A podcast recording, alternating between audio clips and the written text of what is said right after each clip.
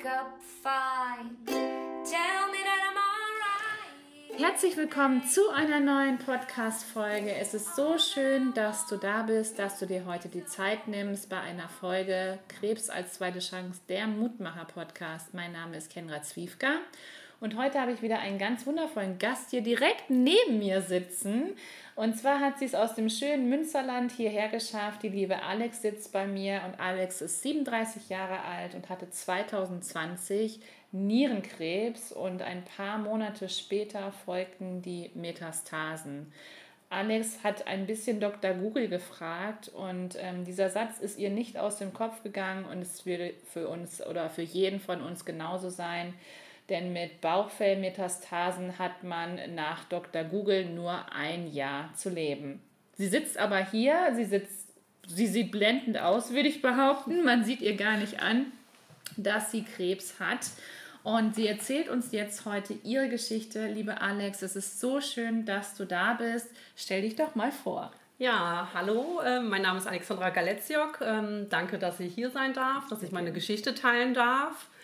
Ähm, ja, bei mir wurde 2020 ähm, durch Zufall ähm, Nierenkrebs festgestellt. Ich war damals ähm, in der Reha, weil ich noch zusätzlich zu meiner Nierenkrebserkrankung ähm, auch noch eine rheumatische Erkrankung habe. Ähm, war deswegen halt in der Reha, weil es mir halt nicht gut ging musste dort ähm, bei dem Erstgespräch ähm, meinen Blutdruck messen lassen und ähm, da war der jetzt untere Wert, der war sehr hoch. Die haben erst gedacht, ah, vielleicht kommt das so ein bisschen von der Aufregung, weil ja lange Fahrt, halt Reha. und ähm, daraufhin musste ich dann regelmäßig meinen Bluthochdruck melden, äh, meinen Blutdruck melden, ähm, kontrollieren. Ja, genau. Und äh, habe dann ähm, einen Mitpatienten kennengelernt, der hat äh, mich dabei immer beobachtet, wenn ich meinen Blutdruck gemessen habe, weil das war halt in so einem Flur. Und ähm, der hat dann halt auch gemerkt, dass der untere Wert immer so erhöht ist und hat mir dann von seiner Frau erzählt, dass seine Frau auch immer Blutdruck hatte. Und ähm, bei ihr hat sich dann irgendwann im Laufe der Zeit äh, eine Nierenkrankheit gebildet, dass halt mhm. halt Bluthochdruck von den Nieren herkommen kann. Erst dachte ich so, ach, was erzählt er denn? Und ich dachte, hier rein, da raus. Aber er hat halt nicht locker gelassen. Und ähm, daran hatte mir halt so ein bisschen Angst gemacht. Dann dachte ich, ja, okay, ich lasse es vorsichtshalber mal nachgucken. Habe dann schon während der Reha versucht, da ähm, an irgendeinen Arzt zu kommen, aber ja, das hat nicht funktioniert. Bin dann auch direkt, als ich dann zu Hause war, zum Arzt gegangen. Da meinte mein Hausarzt noch, ach Frau Galetziok, Ihre Blutwerte, die sind in Ordnung, da wird schon nichts sein, weil ich ähm, aufgrund von meinem Rheuma meine Blutwerte halt immer kontrollieren lassen muss. Dann habe ich aber darauf bestanden, dass er einen Ultraschall macht. Ähm, das hat er dann auch gemacht, hat dann gesehen, dass eine Niere größer ist als die andere. Mhm. Da habe ich mir aber halt immer noch nichts gedacht. Ich dachte, ach, das kommt bestimmt von meinen ganzen Rheumamedikamenten. Ähm, musste dann auch zum CT. Ich habe dann, ich glaube, zwei, drei Tage später habe ich dann zum Glück auch den Termin direkt bekommen. Und ähm, ja, saß dann da, war auch total nervös, das erstmal mit Kontrastmittel und wusste halt nicht, was so auf mich zukommt. Ähm, habe dann nur gesehen, dass alle Patienten dann ihre CD gekriegt haben und dann nach Hause mhm. gehen durften. Und dann ähm, rief irgendwann der Arzt meinen Namen auf. Und dann dachte ich schon, okay, warum kriege ich nicht einfach nur meine CD und darf nach Hause? Mhm. Bin dann in sein Büro gegangen. Dann war schon dieser Monitor da aufgestellt. Ich habe dann diese Bilder gesehen, nur irgendwie hell, dunkel, hell, dunkel, so richtig wusste man ja nicht, was da ja. ist. Und dann hat er gesagt, ja, da ist irgendwas Großes, was da nicht hingehört, eine Raumforderung. Und ähm, man kann sie operieren, man könnte, man hat er mir gezeigt, wo man die Schnitte machen kann, dann können sie wieder gesund werden. Und ich dachte die ganze Zeit, okay, dann können sie wieder gesund werden. Ich so, nein, ich, so, ich will doch wieder gesund werden. Und dann ja. hat er halt noch gefragt, ja, und haben Sie noch irgendwelche Fragen? Und so meine einzige Frage war so, ich so, äh, ähm, ich so das ist doch kein Krebs, oder? Er so, ja, es kann Krebs sein, kann aber auch eine Zyste sein. Und da dachte ich nur, oh Gott, das darf doch nicht wahr sein. Und er meinte, ich soll nochmal im Wartezimmer Platz nehmen. Er erklärt alles Weitere mit meinem Hausarzt, ruft mich dann nochmal auf. Dann bin ich dann in dieses Wartezimmer gegangen, habe mir meine Maske sofort vom Gesicht gezogen, weil ich einfach keine Luft gekriegt habe. Mir kamen die Tränen direkt und ich dachte, oh Gott, das darf doch nicht wahr sein. Und mhm, das ist doch kein Krebs, das wird bestimmt nur eine Zyste sein. Dann hat er halt mich wieder aufgerufen, hat dann gesagt, er hat alles mit meinem Hausarzt geklärt. Ich sollte morgen um 8 Uhr mich direkt, ähm, soll ich mich da vorstellig werden. Ich dachte, ja, alles klar, bin dann da rausgegangen. Ich weiß, ich habe geweint, habe mich ins Auto gesetzt. Habe dann zuerst erstmal meinen Arbeitgeber angerufen und ihm Bescheid gesagt, so, Chef, sorry, ich denke, ich kann morgen erstmal nicht kommen. Habe ihm dann die Situation erklärt. Ähm, ja, er war dann auch super verständnisvoll. Er hat gesagt, ja, nee, kein Problem, nimm dir die Zeit, die du brauchst.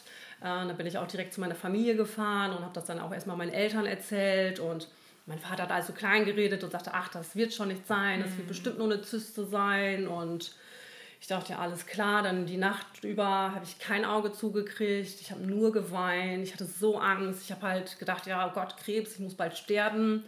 Ähm, war dann am nächsten Tag, ähm, ja, ohne eine Minute geschlafen zu haben, beim Arzt, dick verheulte Augen, habe denen dann ähm, alles erzählt und ähm, er hat mir dann ziemlich zeitnah einen Termin im Krankenhaus verschafft. Ähm, da wurde ich dann auch vorstellig, habe dann dort mit den Ärzten gesprochen, die haben dann gesagt, okay, das kann man operieren. Ähm, dann wird eine Probe entnommen, wird geguckt, ob das halt bösartig ist oder nicht. Ähm, dann wurde mir halt erklärt, falls es bösartig ist, dass ich dann mich weiter in, in, eine andere Klinik halt vorstellen muss, um zu gucken. Ah, nee, gar nicht. Dann hat er gesagt, ich brauche nur äh, Nachsorge, weil Nierenkrebs resistent gegen eine Chemotherapie Ah, ist. okay. Und nach der OP müsste, man, müsste ich nur alle drei Monate zum Ultraschall und alle sechs Monate zum CT. Dann ähm, wurde ich auch, ähm, das war auch zu Zeiten von Corona, äh, genau, da habe ich erstmal an meinen Freunden so ein bisschen davon erzählt und dann, ich habe so viele Briefe von Freunden gekriegt, Pakete, Blumen, also ich habe so viel Support bekommen, auch von Leuten, von denen ich das niemals erwartet hätte, also von Leuten, die ich aus der Reha kennengelernt habe, von Leuten vom Fallschirmspringen, von der Arbeit, also ich habe so viel positive, ja, Ja. Ereignisse, also diese Ja, Pakete und so, die haben mir so viel Kraft gegeben. Ich dachte, egal was kommt, ich, ich kann nur, also ich kann nur gut aus dieser Geschichte rausgehen, weil mir halt, ja, weil so viele Leute hinter mir gestanden haben. Da bin ich in dieses Krankenhaus gegangen, wirklich mit dieser Einstellung, es wird alles gut und es ist bestimmt nur eine Zyste. Also ich habe wirklich bis zum letzten Tag habe ich immer gedacht, es ist eine Zyste, es wird nichts Bösartiges sein. War dann in diesem Krankenhaus, was auch echt schlimm war, weil es war Corona, mich durfte keiner besuchen, es durfte keiner mitkommen. Ich war halt ganz alleine. Meine erste OP überhaupt. Ich wusste nicht, oh Gott, wie vertrage ich die Narkose? und solche Gedanken hat man dann ja, auch. ja. Und ähm, die OP verlief dann auch soweit alles ganz gut. Der Arzt ähm, kam nach der OP auch zu mir ins Zimmer, hat gesagt, ähm, war keine einfache OP, weil der Tumor wohl irgendwie so ein bisschen verkapselt war.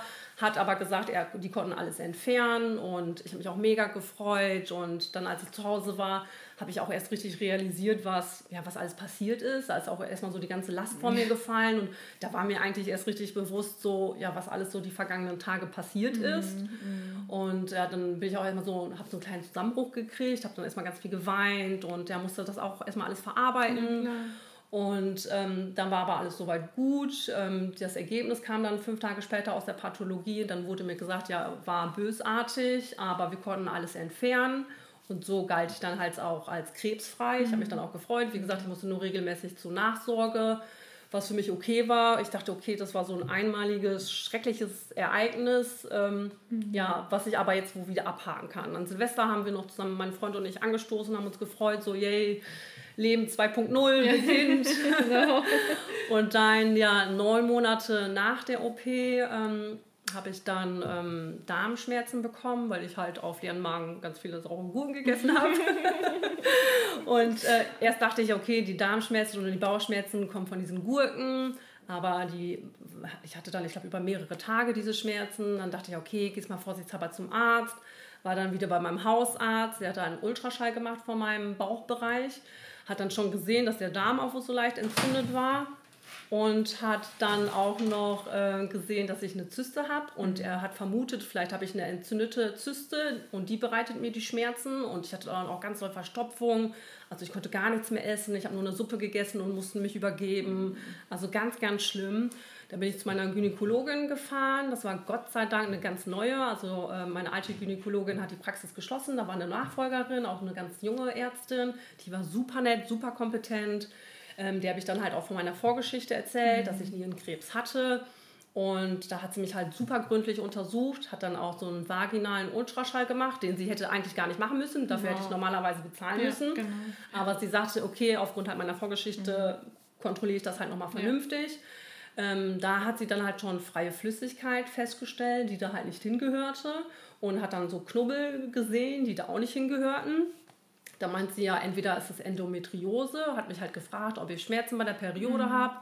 Ich habe das Ganze dann verneint, dachte mir aber ja gut, wegen meinem Rheuma, ich muss so viele Schmerztabletten nehmen, vielleicht merke ich die Schmerzen ja auch gar nicht mehr. Ja, und sie hat dann aber gesagt, ich soll auf jeden Fall mit den Bildern ähm, zum Urologen gehen, weil ich halt zur Nachsorge immer beim Urologen war. Mhm. Ich habe dann, ähm, zum Glück konnte ich direkt im Anschluss zu meinem Urologen, ich habe dann direkt danach angerufen und habe denen halt die Situation geschildert. Ich so, da ist irgendwas, ähm, bitte kann ich vorbeikommen. Ja. Und äh, die haben sich dann zum Glück auch die Zeit genommen. Da hat der Arzt nochmal einen Ultraschall gemacht, hat dann nochmal gesagt, ah, Frau Galeziok, ich kann Sie beruhigen, ich sehe nichts. Ich dachte, ja gut, aber die Gynäkologin hat ja was gesehen. Habe ich äh, meine Schwägerin in Spee angerufen, die Ärztin ist aus Frankfurt, um zu fragen, so hey, was soll ich jetzt machen? Ich, weiß, ich Ja. weiß nicht, was ich machen Ja, soll. klar. Sie sagte ja, Alex, geh lieber ins Krankenhaus, stell dich da bei den Ärzten vor, die dich schon mal operiert haben und frag, frag die Leute, was du machen sollst. Dann bin ich in die Notaufnahme direkt gegangen, habe denen dann auch nochmal unter Tränen gesagt, was los ist und die waren auch super lieb und haben mich dann auch direkt drangenommen. War zum Glück auch ein Arzt da, ähm, der mich schon kannte, der auch schon die Voruntersuchung damals mit mir gemacht hatte. Er hat dann auch nochmal einen Ultraschall gemacht. Er hat dann was gesehen, was da nicht hingehört und sagte, okay, ähm, wir ziehen das Kontroll-CT, ziehen wir einen Monat vor. Dann ähm, habe ich zum Glück auch einen Tag später ähm, einen Termin zum CT bekommen, bin dann nach Ahaus gefahren, habe dann, dann dieses CT gemacht. Und dann sagte mir der Radiologe, ja, Frau Galetzok, da ist nichts. Ähm, die Flüssigkeit, die die Gynäkologin gesehen hat, es kommt wohl von der Darmentzündung. Und die Knubbel, die die Gynäkologin gesehen hat, sind nur Darmschlingen. Ich dachte, ja, alles klar. Ich dachte, er ist der Radiologe, er hat Ahnung Keine davon. Wenn er das sagt, dann wird das wohl so sein. ich Ja, habe mich schon gefreut, bin dann nach Hause gefahren, dachte, yay, alles gut, war doch nur ein Schrecken. Aber ähm, ja, meiner Schwägerin in Spee kam das Ganze alles noch komisch vor. Sie sagte, ja, nee, du hast ja immer noch die Beschwerden und auf den Bildern war ja was zu sehen. Sie sagte, Alex, schick mir mal vorsichtshalber die Bilder. Ich leite die weiter an eine befreundete Radiologin aus Hamburg. Ich dachte, ja, alles klar, ich will die Bilder zukommen lassen. Da war die Sache auch schon wieder so leicht aus meinem Kopf. Ähm, lag dann auch auf der Couch zwei Tage später, als der Anruf dann kam. Ich habe schon gesehen, auch meine Schwägerin in Spee ruft an, habe mich schon gefreut. Und dann, als ich das Telefonat abgenommen habe, habe ich halt ganz schnell bemerkt, es scheint irgendwas nicht in Ordnung zu sein, weil sie hat schon am Telefon geweint. Sie sagte, ja, Alex, ich muss dir leider was sagen. Ähm, Ich habe mit meiner Freundin gesprochen, sie hat sich die Bilder angeguckt und es sind doch Metastasen. Und ich dachte mir, nee, das kann doch nicht wahr sein. Ich so, das gibt's doch nicht. Ähm, wir haben dann das Telefonat beendet. Ich bin dann rauf und runter gegangen. Ich bin nach dem Telefonat wirklich direkt erstmal auf Toilette, muss mich übergeben vor Aufregung. Dann habe ich natürlich, ja, dumm wie ich war, gegoogelt. Im, Im Internet stand, bei Baufellmetastasen hat man nur ein Jahr zu leben. Und ich dachte nur, nein, nein, das gibt's doch nicht. Das darf doch nicht wahr sein. Ich war wirklich am Ende, habe meinen Partner angerufen, habe denen das erzählt. Der ist dann auch sofort von der Arbeit nach Hause gekommen und ähm, ja, war dann für mich da und wir haben auch die ganze Nacht oder den ganzen Tag erstmal nur geweint und ähm, dann habe ich auch direkt bei meinem Hausarzt angerufen, habe meinem Hausarzt davon erzählt. Die hat das Ganze dann noch so ein bisschen klein gesprochen und sagte, ach, Frau Galeziok, kommen Sie ruhig mal vorbei, aber so nach dem Motto, da wird eh schon nichts sein. Weil er ja die Berichte vom Radiologen hatte, der gesagt hat, da ist nichts. Dann wieder die ganze Nacht nicht geschlafen, am nächsten Tag zum Hausarzt gegangen. Ich sah aus wie Disco Kermit, also dick verheulte Augen. und bin dann da angekommen und habe denen halt die ganze Geschichte erzählt. Und dann meinte mein Hausarzt noch so, ah, Frau Galeziok, ähm, ich leite sie weiter, aber wenn das Ganze vorbei ist, dann äh, müssen wir nochmal ein ernstes Wörtchen mit ihnen reden, weil er so gesagt hat, ja, nach dem Motto, ach, die hat ja bestimmt nur die Bilder irgendeiner Studentin gezeigt, sie macht sich da unnötig verrückt und wird mal nicht zum Hypochonder. aber er hat, war dann trotzdem so nett und hat mir dann den Termin im Krankenhaus verschafft. Ähm, dann bin ich dort auch direkt mit meinem Freund auch direkt im Anschluss hingegangen. Habe den Ärzten das auch gesagt. Die haben dann auch mit meiner Schwägerin in Spee telefoniert, weil so Kollegen untereinander Ja. können ja viel besser miteinander Klar, reden ja, und die kann auch viel besser die Ja. Situation Ja. erklären. Und die haben mich dann zum Glück ernst genommen, haben dann, wie gesagt, ähm, haben dann nochmal ein CT veranlasst, oder ne, die CT-Bilder haben die sich dann auch nochmal angeguckt, genau. Und dann haben deren Radiologen auch gesehen, dass da wohl irgendwas ist. Dann habe ich relativ zeitnah äh, einen Termin zu einer Bauspiegelung gekriegt, bin dann auch wieder ins Krankenhaus gekommen. Es war auch ganz schlimm, weil ich auch ganz alleine in diesem Zimmer war. Es war, wie gesagt, immer noch Corona. Ich war in der Urologie als einzige Frau da auf der Station und ähm, habe dann diese Bauspiegelung gekriegt und schon so ein paar Stunden nach der OP kam der Arzt dann zu mir ans, äh, ans Krankenbett und sagte mir, ja, ähm, ich muss Ihnen leider mitteilen, es sind Metastasen. Jetzt muss halt nur vom Labor geklärt werden, ob die wirklich ausgehend von der Niere sind, was in dem Fall gut wäre, mhm. oder halt, ob das wieder ein neuer Tumor ist. Mhm. Und ja, da, ich war nur am Weinen und mir wurde dann auch psychologische Hilfe angeboten und die aus dem Krankenhaus waren aber super nett, haben auch eine Ausnahme gemacht, haben gesagt, okay, aufgrund jetzt der Diagnose darf ein Familienmitglied mich besuchen kommen. Und dann durfte meine Mama zum Glück auch kommen, was mir auch super gut tat. Ja, und ähm, auch die Arzthelferin, also die Krankenschwester waren super lieb, die kamen immer in mein Zimmer und haben mich umarmt, haben mir zugehört. Mhm. Und ja, ich hatte ja, ja tausend Fragen, Ängste. Und ähm, ja, dann hat der Arzt dann halt auch gesagt, okay, Sie müssen jetzt ähm, in Therapie, hat mir dann erklärt, was es für, also nur grob erklärt, was es für Optionen mhm. gibt. Und dann hat er auch gefragt, ja, haben Sie noch welche Fragen? Und ja, ja, meine einzige Frage war halt wirklich, ja, muss ich jetzt bald sterben? Mhm. Weil ich halt immer noch dieses eine Jahr auch im Kopf hatte. Und ja, das konnte mir halt keiner sagen. Alle haben gesagt, ja, wir wissen es nicht. Und das war so das Schlimmste für mich, diese Ungewissheit. Ne? Und da musste ich halt noch ungefähr einen Monat warten, bis ich den Termin in der UKM in Münster hatte, im, im, ähm, in der Klinik. In der Klinik. Genau wo ich dann die Therapie bekommen habe. Dann war ich an dem Tag da, war auch super aufgeregt, hätte wirklich vor Aufregung mich fast übergeben müssen. Aber ich hatte einen super netten Arzt, der hat sich super viel Zeit genommen. Also der hat wirklich zwei Stunden, hatte mir ausführlich erzählt, ähm, welche wow. Möglichkeiten es gibt. Und Wahnsinn. der hat auch wirklich gar keine Fachbegriffe verwendet. Er hat auch von vornherein gesagt, er versucht so wenig Fachbegriffe, ja. wie es geht, zu verwenden, damit ich das halt ja. verstehe. Ja. Ich hatte meine Schwester mit, die immer artig alles mitgeschrieben hat, was auch sehr gut war, ja. dass sie da so bei klaren Verstand war und wirklich alles protokolliert hat. Absolut. Ja. Ähm, auch so im Nachhinein, ja, weil ich habe also ich habe von dem Gespräch bestimmt nicht alles merken können. Ich war nee, aufgeregt. ja. Und halt je mehr der Arzt gesprochen hat, dass es da Therapiemöglichkeiten gibt und oh, desto mehr ist mir diese Last von meinem Herzen gefallen. Und ich habe gemerkt wirklich von ja, Minute zu Minute, äh, ja, wie viel, um wie viel besser es mir ging, weil ich einfach wusste, okay, ein Jahr äh, schaffe ich auf jeden Fall. So. Und äh, ja, dann habe ich dann auch die Therapie direkt, ähm, also den Tag, an dem gleichen Tag konnte ich mir noch die Tabletten abholen, die ich täglich nehmen muss. Und ich glaube, drei Wochen später habe ich dann auch das erste Mal meine Immuntherapie bekommen habe die auch soweit gut vertragen und jetzt ja, sind aus dem einen Jahr schon zwei Jahre geworden. Du sitzt immer noch hier. Ich sitze immer noch hier, genau. Und mein Ziel ist es auf jeden Fall, den Krebs mit Positivität und mit Adrenalin zu verscheuchen. Sehr das gut. ist der Plan. ähm, liebe Alex, wie war das für dich? Also wie hast du es geschafft, diesen, diesen einen Monat zu überstehen? Also was hat dir Kraft gegeben? Also was mir ganz, ganz viel Kraft gegeben hat, ist halt wirklich auch dieses ähm, von meinen Freunden, mhm. diese ganzen Briefe und Pakete. Ja. Also es ging gar nicht um dieses Materielle, was Nein, ich da gekriegt habe, sondern allein diese Geste, ja, dass ich gemerkt da habe, genau, wie viele Leute ja. hinter mir stehen, was mir vorher gar nicht so bewusst war. Mhm. mhm ja, das hat mich viel Kraft gegeben. Und meine Familie. Meine mhm. Familie war für mich da. Die haben mich super abgelenkt. Wir haben, ich habe in der Zeit richtig viel unternommen. Also wir sind was trinken gegangen, wir sind ins Kino gegangen, wir sind feiern gegangen. Also ich habe wirklich alles gemacht, um mich abzulenken. Wir haben aber auch viel geredet, zusammen ja. geweint. Ja. Also ich, ich habe alle Emotionen einfach zugelassen ja. und ausgelebt. Und ja, das, das hat mir richtig, richtig gut getan mhm. in der Zeit, ja. Also ohne meine Familie hätte ich das nie so überstanden, wie ich es jetzt also ja. wie es mir jetzt auch aktuell geht. Ja. ja. Und wie war das für dich im Krankenhaus? Du hast ja gesagt, du warst ganz alleine. Ähm, was hat dir dort Kraft gegeben? Hattest du irgendwelche, keine Ahnung, Bücher mit oder Podcasts oder was hast du gemacht, damit du diese Tage überstehst? Ähm, ich hatte von meinem Bruder, was ich ganz cool fand, als ich ins Krankenhaus gekommen bin, hat er mir eine, äh, eine Switch, eine Nintendo mhm. Switch geschenkt.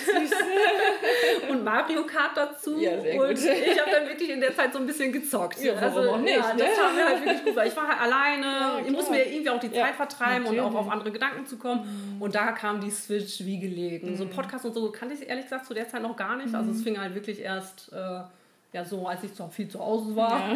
da habe ich jetzt angefangen, Podcasts zu hören und mhm. ja, aber das war so, was mir geholfen hat. Mhm. Oder halt auch wirklich viel Gespräch, ich habe viel telefoniert mit ja. meiner Familie, ja. mit meinem Freund. Ja, ja ich habe viele Bilder gekriegt von meinem Hund, was mir auch ganz gut getan hat, ja. Wie schön. Ja, das waren so Sachen, die mir geholfen haben. Ja, super. Ähm, hattest du noch mal die Gelegenheit, mit dem Arzt zu sprechen, der nichts gesehen hat? Ja, genau. Das lag mir auch noch Ja. sehr am Herzen, ähm, das Gespräch mit ihm zu Ja. suchen. Ich musste danach ähm, auch noch kontrollieren, ob ich Metastasen in der Lunge habe. Dann habe ich mich dazu entschieden, okay, ich mache die Bilder da, wo ich schon mal war, wo Ja. der Radiologe das nicht gesehen hat. Einfach, weil ich das Gespräch mit ihm suchen Richtig, wollte. Ähm, zuvor hat meine Schwägerin in Spee, die hat dorthin in die Praxis schon äh, eine E-Mail geschrieben, so von Arzt zu Arzt, wie das denn sein kann, Mhm. Ja, genau. Mhm. dass diese Metastasen nicht gesehen worden sind, weil ein Metastasenherd war schon 14 Zentimeter groß. Und, äh, und ich war ja auch immer zu den Voruntersuchungen, war ich ja auch immer in der gleichen Praxis und da wurde ja nie was gesehen. Ja, und eine genau. Metastase von 14 Zentimeter, die wächst ja nicht von heute auf morgen. Nein, nein. Und ähm, da hat sie nur eine E-Mail zurückgekriegt, ja, ähm, ich werde mit dem Kollegen, ähm, der dafür verantwortlich ist, sprechen, so bla bla, so ein Mhm. bisschen wischiwaschi, wir kümmern uns drum, das war's. Ne? Aber mir lag es am Herzen, persönlich Ja. nochmal mit ihm zu reden. Dann bin ich halt nochmal in diese Praxis gegangen, ähm, das CT wurde gemacht, er hat mich dann aufgerufen, da habe ich ihn gefragt, ja, können Sie sich noch an mich erinnern und habe den dann von dieser Geschichte erzählt. Da meinte er noch so total patzig zu mir, ach, hätte ich gewusst, dass Sie das sind, hätte ich Ihnen nur den Bericht nach Hause geschickt und die CD gegeben, dann hätten wir gar nicht dieses Gespräch geführt. Und dann meinte er noch so, ach ja, äh, schicken Sie doch die Bilder wieder der ganzen Nation, wo ich mir dachte, so, Entschuldigung mal, ich so, ich habe die Bilder nur meiner, äh, also ja Familie, Ja, ja, meiner Familie genau. geschickt. Ja. Ich so, Sie können froh sein, dass ich mir noch eine zweite Meinung eingeholt habe. Also ich habe wirklich gedacht, Fehler passieren. Ja, Fehler sind menschlich. Ja, ich habe wirklich, ich wollte den Mann nicht zu Sau machen oder Nein, sonstiges. Ich wollte nicht. einfach nur eine Entschuldigung. Ja. Ich wollte einfach nur, hören, gut, dass sie sich eine Zweitmeinung genau, geholt haben richtig, und es tut mir leid. Ja, Mehr genau. wollte ich nicht. Aber der war so patzig, dann noch zu, behaupten, so, ja, schicken Sie doch die Bilder der ganzen Nation. Und da habe ich ihn auch gesagt, so, Entschuldigung mal, ich so, hier geht es nicht um gebrochenes Bein, ich so, Nee. hier geht es um Leben und Tod. Ja. Da meinte er noch, ja, ach, stellen Sie sich mal nicht so an.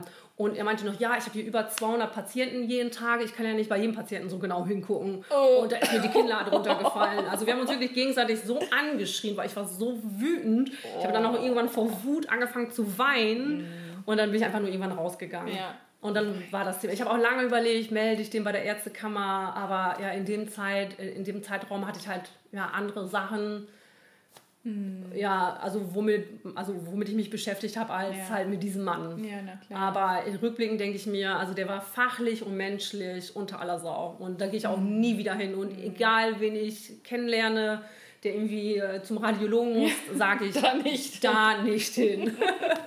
Jetzt bin ich in einer super Praxis, wo auch mehrere Ärzte sind. Ähm, ja, und das ist mir halt auch wichtig, dass jetzt nicht immer nur ein Arzt das Bild sieht, sondern dass vielleicht mehrere unterschiedliche Radiologen sich die Bilder Ja, angucken und ich dann halt mehrere Meinungen habe und ich halt nur eine. Mhm. Weil hätte ich mich damals auf ihn verlassen, dann ja, wäre ich jetzt vielleicht nicht mehr hier. Wahnsinn. Ja. Ja, wow. Also wenn man, wenn man das hört, dann bekommt man ja eine Gänsehaut nach dem anderen, ähm, was du eben auch ja, mitmachen musstest dann eben in dieser Zeit, auch dieses, dieses lange Warten, dann war Corona. Ja. Und ähm, das stelle ich mir wirklich auch echt sehr extrem vor. Und wenn du dann eben nicht diesen Rückhalt hast von der Familie, von deinen Freunden, dann ähm, ist man so verloren dann eben auch. Ja. Und ähm, ich glaube, dass es dann auch noch viel, viel schlimmer ist, dann eben, wenn man dann nicht diese Menschen um sich herum hat. So wie du es ja Gott sei Dank hattest, dass eben jeder für dich da war, dass es so, so kleine Nettigkeiten gab, dann eben auch für dich. Und ähm, liebe Alex, magst du uns ein bisschen mitnehmen in, in deinen jetzigen Tag? Also wie sieht dein Tag aus? Ähm, kannst du uns ein bisschen was davon erzählen? Ja, also seit der Diagnose hat sich mein Leben komplett geändert, also komplett. Ich war vorher berufstätig, ähm, ich war vorher stellvertretende Abteilungsleiterin, hatte 100 Leute unter mir, habe immer schon viel unternommen, also neben der Arbeit. Ich hatte viele Hobbys, ich bin gehe gerne reisen, ich springe Fallschirm. Also, also ich liebe das Leben auch nach wie vor noch, aber jetzt aufgrund der Diagnose ähm, gehe ich gar nicht mehr arbeiten. Ich bin jetzt in der vollen Erwerbsminderungsrente, was mir auch super, also die Entscheidung ist mir super schwer gefallen, weil, wie gesagt, ich habe es geliebt zu arbeiten.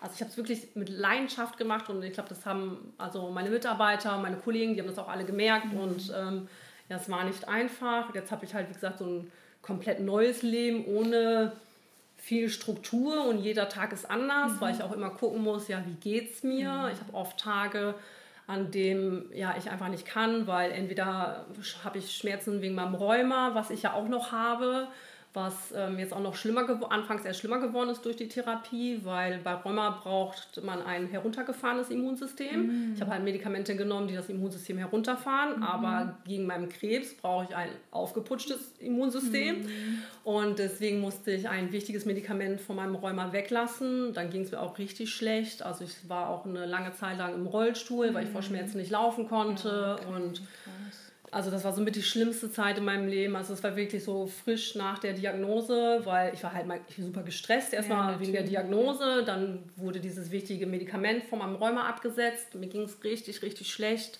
Wie gesagt, ich saß im Rollstuhl, konnte gar nichts. Ich war ein Pflegefall. Also mein mhm. Freund, der hat sich so liebevoll um mich gekümmert wo ich auch sehr, sehr, sehr, sehr dankbar bin, was auch nicht selbstverständlich mhm. ist.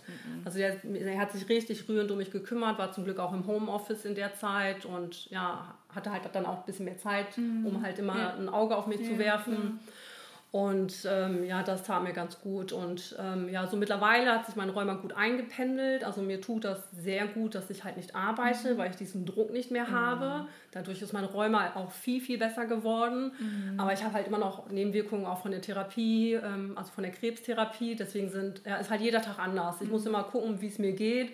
Deswegen ähm, lebe ich momentan sehr spontan. Mhm. Also so Sachen, die ich lange geplant habe, da habe ich mal so ein bisschen Bauchschmerzen, mhm. weil ich mal nicht weiß, klappt das jetzt, ja, klappt das klar. nicht. Ja. Aber ich versuche halt wirklich so viel Dinge mitzuerleben, die ich mit oder mitnehmen, die ich mitnehmen kann. Mhm. Also ich reise nach wie vor viel, wenn ich kann. Ich gehe viel auf Festivals, oder was heißt viel? Ich gehe auf Festivals, soweit einmal im Jahr, aber für mich schon ganz okay. Genau. Also ich besuche Konzerte. Also ich versuche wirklich mein Leben mit schönen Erinnerungen zu füllen. Mhm. Ähm, meine Schwester ist jetzt auch frisch Mama geworden. Ähm, ich bin ganz, ganz stolze Tante und kümmere mich da auch super gerne um das Kind. Auch viele Freundinnen sind jetzt Mama geworden. Ähm, die sind jetzt auch zu Hause, deswegen kann ich die jetzt auch immer regelmäßig besuchen. Und ja, so versuche ich einfach ja, jeden Tag irgendwie schön zu gestalten. Mhm. Und ähm, wenn ich halt merke, mein Körper kann nicht, dann ist es auch völlig in Ordnung. Ja. Dann habe ich jetzt gelernt, dass ich mir einfach die Zeit nehme und mir auch die Ruhe gönne ja. und dann einfach zu Hause bleibe und ja, chillen. Mhm. Ja, sehr gut.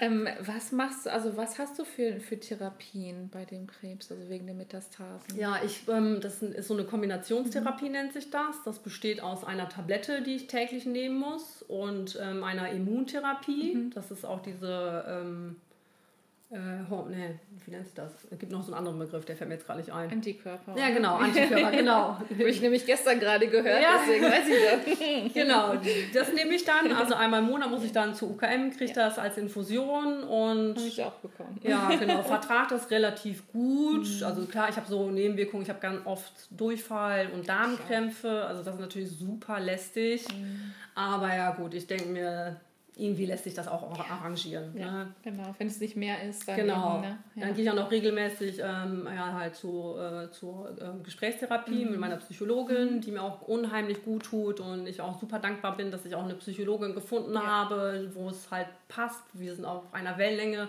Sehr ich kann mich super öffnen und. Ganz wichtig. Genau. Erst habe ich gedacht, ich brauche das nicht, ich komme mhm. damit auch ohne klar. Mhm. Aber ja, auch wenn ich ein sehr positiver Mensch bin, hat man ja doch auch Tage, wo es einem nicht gut geht. Und gerade ja. da ist, ist die Frau Gold wert. ja, absolut. Vor allem, ähm, weil es so wichtig ist, wenn eben diese Tage da sind, wenn wieder die Angst hochkommt, dann eben, ne, wie, wie geht es weiter? und äh, wie lange bin ich noch hier und was weiß ich nicht alles, dann ist es so wichtig, ähm, dass man begleitet wird, ob es genau. jetzt von einer ähm, Psychoonkologin ist oder ob es von äh, jemandem ist, ähm, ja, die eben aus einer spirituellen Seite kommt oder so, wie jetzt bei mir eine Seelenwegbegleitung. Aber es ist wichtig, dass jemand da ist, genau. der dann eben dich auffängt, der dann ähm, genau weiß, äh, was, du, was zu tun ist, wie man dich wieder ähm, ja, wieder ein bisschen aufmuntern kann, dass der Weg weitergeht dann und ähm, ich würde total gerne wissen, und ich glaube, das interessiert ganz viele Hörer, du hast eben davon gesprochen, von der Erwerbsrente. Kannst du uns denn da ein bisschen mehr darüber erzählen? Ja, also wie gesagt, es war erstmal nicht leicht, selber für mich die Entscheidung ja, zu treffen. Mhm. Ähm, ich beantrage mir jetzt die Rente. Ja. Ich wurde auch so ein bisschen von meiner Familie eher in diese Richtung mhm. gedrängt, weil ich eigentlich immer noch versucht habe, voll zu arbeiten. Und Hast du es probiert zu arbeiten? ich habe es probiert, also ich habe die Wiedereingliederung wirklich bis aufs Limit in die Länge gezogen, aber ich habe bei vier Stunden einfach gemerkt, ich kann nicht. Also ich habe die vier Stunden durchgezogen, bin dann nach Hause gefahren, musste mich ausruhen, habe geschlafen, habe auch ganz stark gemerkt, dass ich oft ein, so eine Reizüberflutung habe.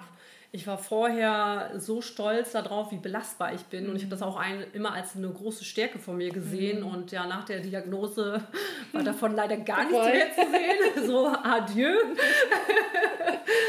Und äh, ja, habe dann diese Rente beantragt. Ging, äh, ich habe dann erst immer noch gehofft, ähm, weil die wird ja in der Regel nur für drei Jahre genehmigt. Und ich habe dann gedacht, okay, ich nehme mir drei Jahre Auszeit, fokussiere mich vollkommen auf meine Genesung und hoffe einfach ganz doll, dass ich nach diesen drei Jahren doch irgendwie gesund bin und doch wieder arbeiten kann. Ähm, aber ja, dann kam ganz schnell die Antwort. Also nach zwei Monaten hatte ich dann den Bescheid zu Hause, dass ich die volle Erwerbsminderungsrente bekomme. Ich musste gar nicht zum Gutachter, ich musste auch in keine Reha. Ich habe das auch direkt unbefristet bekommen. Und dann dachte ich erst, ich so, oh, ich so, es scheint ja doch nicht so gut um mich zu stehen. Wurde einem dann auch erstmal wieder so ein bisschen bewusst. Aber jetzt so rückblickend gesehen, denke ich mir, es war die beste Entscheidung, die ich machen konnte. Weil, wie gesagt, mein Rheuma geht es dadurch schon viel besser. Dieser Druck ist nicht mehr da, du musst funktionieren. Und ja, jetzt kann ich mich halt wirklich darauf fokussieren, ja, mein Leben zu genießen und ja, viel auch für meine Gesundheit zu tun, auch für meine mentale Gesundheit zu tun. Und ja, das versuche ich jetzt so gut es geht. Ja. Was machst du genau für deine mentale Gesundheit? Ja, wie gesagt, ich äh, versuche mein Leben zu füllen mit Ja, schönen Erinnerungen. Ich, ähm, ich Momenten, nicht Erinnerungen. Genau, Moment, genau. So. Ich habe gerade auch schon gesagt, äh, so schlimm diese Zeit für mich auch ist, aber genauso schön ist sie auch, weil ich jetzt durch die Krebserkrankung, ich habe so viel über mich selber gelernt. Ich habe jetzt in den drei Jahren, also jetzt mit, also seit der ersten Diagnose sind das jetzt drei Jahre her, ich habe in der Zeit so viele tolle, tolle Leute kennengelernt aufgrund der Community. Ich gehe zu diversen Treffen und bin auch in so einer Selbsthilfegruppe und habe halt super viele, super nette Menschen kennengelernt. Und wie gesagt, mein Familienzusammenhalt ist viel, viel enger geworden als vor der Erkrankung. Und ja, ich bin ja, selbstbewusster geworden, habe viel über mich gelernt. Also ich nehme auch richtig viel ja, Gutes aus der Sache mit. Ach, wie schön. Also es ist, ja, ich meine auch super schwer. Also ich will das jetzt nicht kleinreden, die Quatsch, Krankheit auf gar keinen nicht. Fall. Nein. Aber ich wollte damit halt einfach nur sagen, ja, palliativ bedeutet nicht direkt Tod Ja, und ja, genau. bedeutet auch viel, viel Leben und viel Mhm. intensiveres Leben, weil ich einfach alle Gefühle ja viel bewusster und intensiver wahrnehme als zuvor. Mhm. Ja, und das ist schön. schön. Ja, das ist echt schön.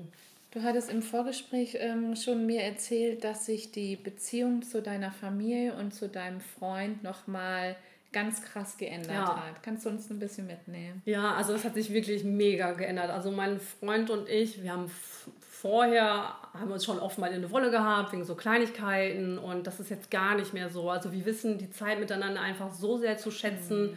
Wenn wir uns, klar, wir streiten uns nach wie vor, es kommt vor, jetzt auch nicht mehr so viel wie vorher, aber ähm, früher war ich halt jemand, ich war ein bisschen bockig, auch immer ein bisschen länger bockig. Und das ist jetzt halt gar nicht mehr. Also wir haben beide so krass an uns gearbeitet, dass wir vertragen uns halt super schnell. Auch wie gesagt, der Familienzusammenhang ist so intensiv geworden. Also ich habe mich schon vorher wohl gut mit meiner Familie verstanden. Aber seit der Diagnose, wir ver- verreisen jetzt einmal im Jahr mit der gesamten Familie Oh, in schön. Urlaub. Ich unternehme mit meinem Bruder auch immer richtig viel. Vorher war es immer eher mit meiner Schwester, jetzt halt auch mit meinem Bruder sehr stark. Toll. Und ja, wir verstehen uns einfach viel, viel besser. Ja. Ja, es ist oftmals so, dass man das hört, dass wirklich eine Krankheit so richtig zusammenschweißt dann eben. Ne? Genau, ist, das hat ähm, bei uns auch äh, also ja. extrem gemacht, ja. Wow, Wahnsinn. Also das kann ich bei mir auch äh, bestätigen. Vorher war das auch eher so ein etwas kühleres Verhältnis. Dadurch, dass ich nicht so ein gutes Verhältnis zu meinem Vater hatte, dann eben, als Mama dann gestorben ist. Ähm, aber ja, also wenn man so zurückdenkt, weil wenn dann diese Diagnose dann, dann kommt, dann ist es schon dieser Rückhalt von der Familie oder eben auch ähm, äh, diese Streitereien hören auf. Man ist dann eben auch viel ehrlicher zu sich selber und auch zu der Familie unter anderem. Und ähm, es ist anders, aber es muss erst so ein ja, Paukenschlag kommen, dann eben, ne, Ja. mit voller Granate, hätte ich beinahe gesagt. Traurig wie es ist, ist so. Ähm, aber ja, dass es dann einmal richtig knallt und danach dann eben äh, dieses Bewusstwerden auch so ist, okay, man weiß nicht, wie lange die Zeit noch ist. Letztendlich wissen wir, was weiß jeder von uns nicht, wann er gehen wird. Und deswegen ist es auch so wichtig, wie du es ja auch sagst, und wie ich es auch immer wieder sage, jeden Tag wirklich zu genießen. Und auch klar, es gibt diese dunklen Tage, auch die habe ich immer, die habe ich auch manchmal, auch wenn das kaum einer glaubt.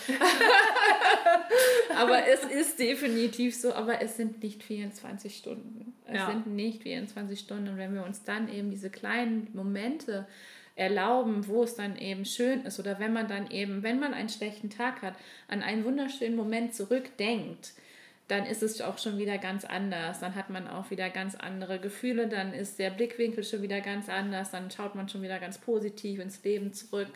Ähm, lieber Alex, wie ist es bei dir? Hast, hat dich der Krebs verändert?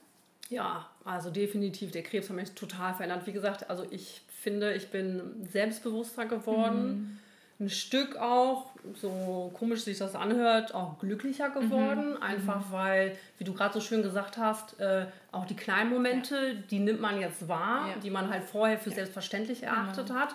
Die, ja, die sieht man jetzt, denen schenkt man eine viel größere Gewichtung. Mhm. Und also ich würde sagen, ich habe mich auf jeden Fall verändert und das im positiven Sinne. Also Sehr das, gut. ja. Sehr schön. Ja, und das ist eben auch ähm, was ganz, ganz Wichtiges. Also man liest ja auch so viel traurige Momente dann eben auch. Aber ich finde, wenn man dann eben ähm, palliativ heißt ja noch nicht, dass man eben sich schon direkt den, den Sack bestellen kann oder so. oder dass man eben direkt in ein äh, Palliativzentrum kommt, sondern es hat ja auch ganz viel damit zu tun, letztendlich wissen, also ich sage immer, kein Arzt kann dir sagen, wie lange du lebst. Er kann dir zwar eine Diagnose geben, aber er kann dir keine Prognose geben. Und genauso ist es so, wir können jetzt rausgehen und innerhalb von zehn Minuten von einem Auto überfahren werden. Wir wissen es letztendlich genau. nicht. Und wenn wir das lernen, wirklich in, im Hier und Jetzt zu leben, nicht in der Vergangenheit zu leben, nicht in der Zukunft zu leben, sondern jetzt hier zu leben und wie du es auch eben so schön gesagt hast, ähm, dass du ein Adrenal Adrenalin-Junkie bist. Ähm, geh doch da ein bisschen drauf ein. das finde ich total cool. Oh, dieses Thema liebe ich. Okay, sehr also, schön. Und ich kann auch wirklich jedem nur ans Herz legen, macht einen Tandemsprung, geht aus eurer Komfortzone raus, weil das war wirklich die tollste Entscheidung in meinem Leben, dieses Hobby zu betreiben. Wow. Also ich habe erstmal so einen Tandemsprung gemacht, um so wie halt wie jeder das macht. Das stand so auf meiner Bucketliste. Mhm. Ich habe zum Glück immer nach dem Motto YOLO gelebt, also you only live once. Yes. Also ich habe schon wirklich, ich war immer für jeden Blödsinn zu haben, unter anderem dann auch fürs Fallschirmspringen. Äh, habe dann den Tandemsprung mit meiner Schwester gemacht. Ja, das hat mir dann so gut gefallen und dann habe ich dann noch fünf weitere gemacht, weil ich wow. so eine kleine Angsthase war. und dann der letzte Tandemsprung, der war ganz besonders. Ich war in den USA mit einer Freundin, ähm, cool. die hat sich dort verliebt und ihr Ehemann war mein Tandemmaster. Mhm. Und wir sind dann zu dritt rausgesprungen. Also ich war dann befestigt an ihrem Mann und sie ist dann mit mir rausgesprungen. Und dann waren wir im Freifall, dann kam sie auf mich zugeflogen, wir haben da Händchen gehalten oh. und losgelassen. Und ich fand das so cool, mhm. dass man im freien Fall dann noch einen Menschen vor sich hat. Mhm. Und da habe ich gesagt, ich so, boah, ich muss unbedingt die Ausbildung machen. Habe dann auch direkt ein Jahr später in Deutschland die Ausbildung begonnen oh, wow. und seitdem bin ich Feuer und Flamme für dieses Hobby. Ich meine, ich bin nach wie vor unter den Fallschirmspringerinnen immer noch der Angsthase. Aber äh, ich liebe es. Es tut mir so unglaublich gut. Und auch jetzt noch ähm, mit der Diagnose versuche ich trotzdem noch zu springen. Mhm. Ich meine, klar, es ist nicht mehr so viel, wie es früher mal, als ich gesund war. Aber wenn mein Körper es zulässt, dann bin ich auf jeden Fall am Sprungplatz und nach ja, jedes Mal, wenn ich dann nach Hause fahre, bin ich so glücklich und sprühe so voller Endorphine, weil es einfach so ein tolles Erlebnis war. Oh, ja, wow. und deswegen, ich kann wirklich jeden nur ans Herz raten. Einen Tandemsprung im Leben muss man gemacht haben. Wirklich. Ja, steht auch ganz fett auf meiner Liste drauf. Ähm, mein Sohn hat es von seinen Großeltern zur Konfirmation bekommen und ah. ähm, er hat dann ein so, ähm, er wollte mich eigentlich mitnehmen. Problem war, dass ich äh, genau als dieser Ta Zeitpunkt kam, ähm, genau an dem Tag oder ein paar Tage vorher eine ambulante Operation hatte, oh eine Ausschabung und der Arzt gesagt hat, mm. äh, äh, äh und dann ist mein Schwager leider mitgesprungen und nicht ich. Aber aufgeschoben ist ja nicht aufgehoben. So sieht's aus. Und meine Schwester fand das nämlich auch da ganz toll. Und es steht auf jeden Fall immer noch bei mir ganz oben auf der Liste drauf. Und ähm, definitiv weiß ich auch, dass ich gerne auf jeden Fall noch einen Fallschirmspringen machen möchte. und ähm, das auch machen werde zu 100 Prozent. Und wenn du das jetzt auch nochmal so sagst, weil ich finde, es hat auch ganz viel mit Freiheit zu tun, mit ähm, eben auch nochmal, ja, so das, das Leben zu reflektieren, die, die Krankheit zu reflektieren, das auf einfach nochmal ganz oben in der Luft alles loszulassen ja. dann eben.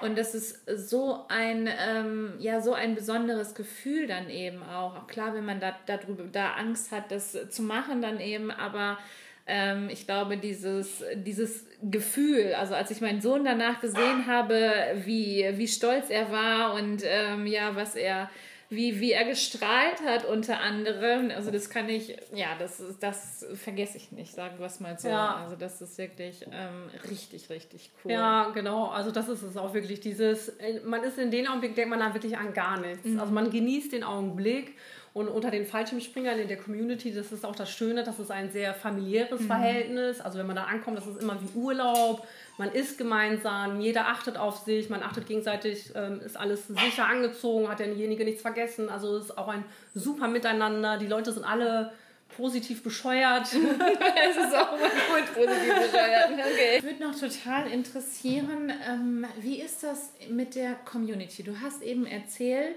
dass du auch viel mit der Community machst und ähm, hast du direkt, also bist du direkt mit der Krankheit offen umgegangen? Hast du direkt auf Instagram deinen Blog gestartet? Wie war das?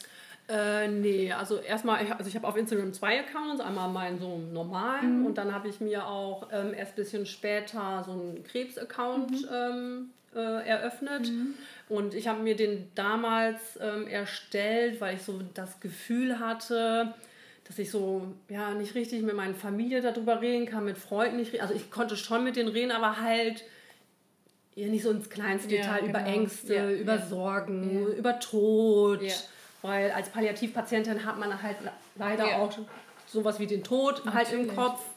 Und äh, ja, da war halt Familie falscher Ansprechpartner. Mit der Psychologin war das so eine Zeit, da waren die Intervalle nicht zu eng getaktet, weil sie äh, auch gar keine, ähm, keine Möglichkeit mehr hatte. Dann dachte ich, okay, dann erstelle ich mir so einen Account, einfach um den Austausch mit anderen Betroffenen ähm, zu finden. Und habe dann ganz schnell gemerkt, dass halt super viele tolle Menschen hinter diesen ganzen Accounts stecken. Mhm. Hab dann auch, bin dann auch etwas größeren Accounts gefolgt Dadurch wurde ich dann auch auf diese Treffen von euch aufmerksam, mhm. diese Community-Treffen. Da war ich bis jetzt leider nur einmal, aber ich fand das so toll. Mhm. Also es hat mir so viel gegeben. Also ich war so glücklich danach. Erst dachte ich, oh Gott, trifft sich da mit lauter fremden Menschen. Eine Brustkrebsfrau.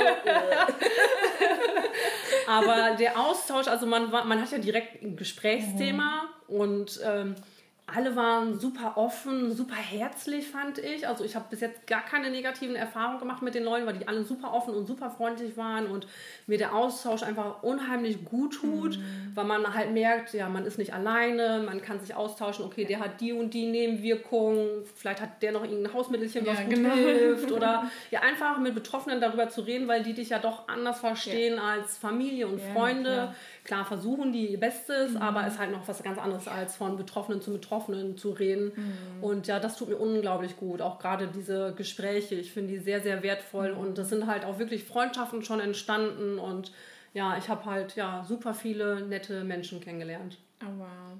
Und gab es auch so, so Menschen, ähm, gerade auf Instagram, denen du gefolgt hast, die eben auch ähm, Nierenkrebs hatten? Nee, genau, das nee, war so. Ne? Ich habe keinen mhm. gesehen, der Nierenkrebs hatte. Ähm, ich habe auch so im englischsprachigen Raum mhm. geguckt. Ich meine, Insta ist ja international, ja, genau, aber ja. da war halt so wirklich niemand, mit dem ich mich austauschen mhm. konnte. Habe dann auch andere Plattformen gesucht, ob es da noch Nierenkrebspatienten gibt, aber leider nicht. Aber jetzt so langsam habe ich, ähm, ich glaube, drei Leute kennengelernt, die auch Nierenkrebs haben, mhm. auch palliativ behandelt werden. Mhm. Und äh, ja, mit denen tausche ich mich auch regelmäßig aus, haben auch Handynummern ausgetauscht und ja, ja, der Austausch tut auch sehr, sehr gut, ja. Ach super, total schön. Ja, lieber Alex, wir kommen jetzt so langsam zum Ende zu. Ähm, wenn du meinen Podcast hörst, dann weißt du ja schon, was kommt. Ich verabschiede mich schon mal von dir. Ich danke dir, dass du hier warst. Ich freue mich jetzt schon auf das nächste Treffen mit uns. Wir wohnen ja nicht so weit voneinander entfernt. Da freue ich mich sehr drüber. Ich wünsche dir von Herzen alles, alles Liebe, tausend Fallschirmsprünge noch und ähm, ein wunderschönes, super langes Leben und ich bin mir ziemlich sicher, dass du noch sehr lange hier sein wirst, weil mit deiner Positivität, mit deiner Ausstrahlung, mit deiner Energie. Ähm, ja, von Herzen alles, alles Liebe. Vielen, vielen Dank. Ja, vielen Dank, dass ich auch dabei sein durfte ähm, und meine Geschichte teilen durfte. Und ja, ich kann jeden nur ans Herz legen, ähm, sich nicht nur auf einen Arzt zu verlassen, sich vielleicht auch mal eine Zweitmeinung einzuholen. Ähm, was ganz wichtig ist, ähm, weil nicht jeder das Glück hat, ähm, eine Ärztin in der Familie zu haben. Und ansonsten kann ich jeden nur mitgeben, ja, genießt euer Leben, nimmt alles mit, was geht und ja, habt eine schöne Zeit. Ja, wenn das nicht die passenden Schlussworte waren von der lieben Alex, dann weiß ich es aber auch nicht. Ähm, Alex ist so ein lebensbejahender Mensch, so ein positiver Mensch und ähm, ich finde, man sollte den Krebs auch nicht so viel Raum geben, auch wenn es eben darum geht, dass man Metastasen hat, bedeutet das nicht direkt das Ende.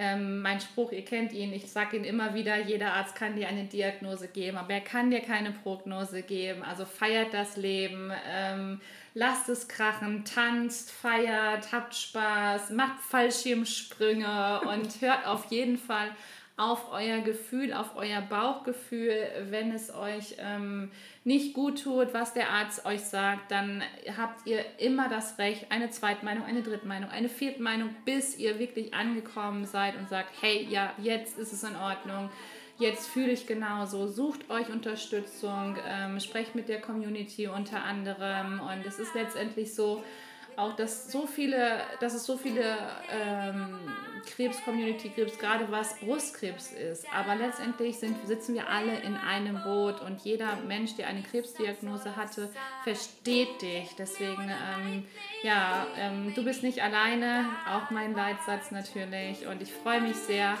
wenn ich hier bald wieder meinen nächsten Gast sitzen habe. Und wenn auch du deine Geschichte erzählen möchtest zum Thema Krebs, dann melde dich sehr, sehr gerne. Hab eine wunderschöne Woche, eine gute Zeit. Alles, alles Liebe. Deine Kinder.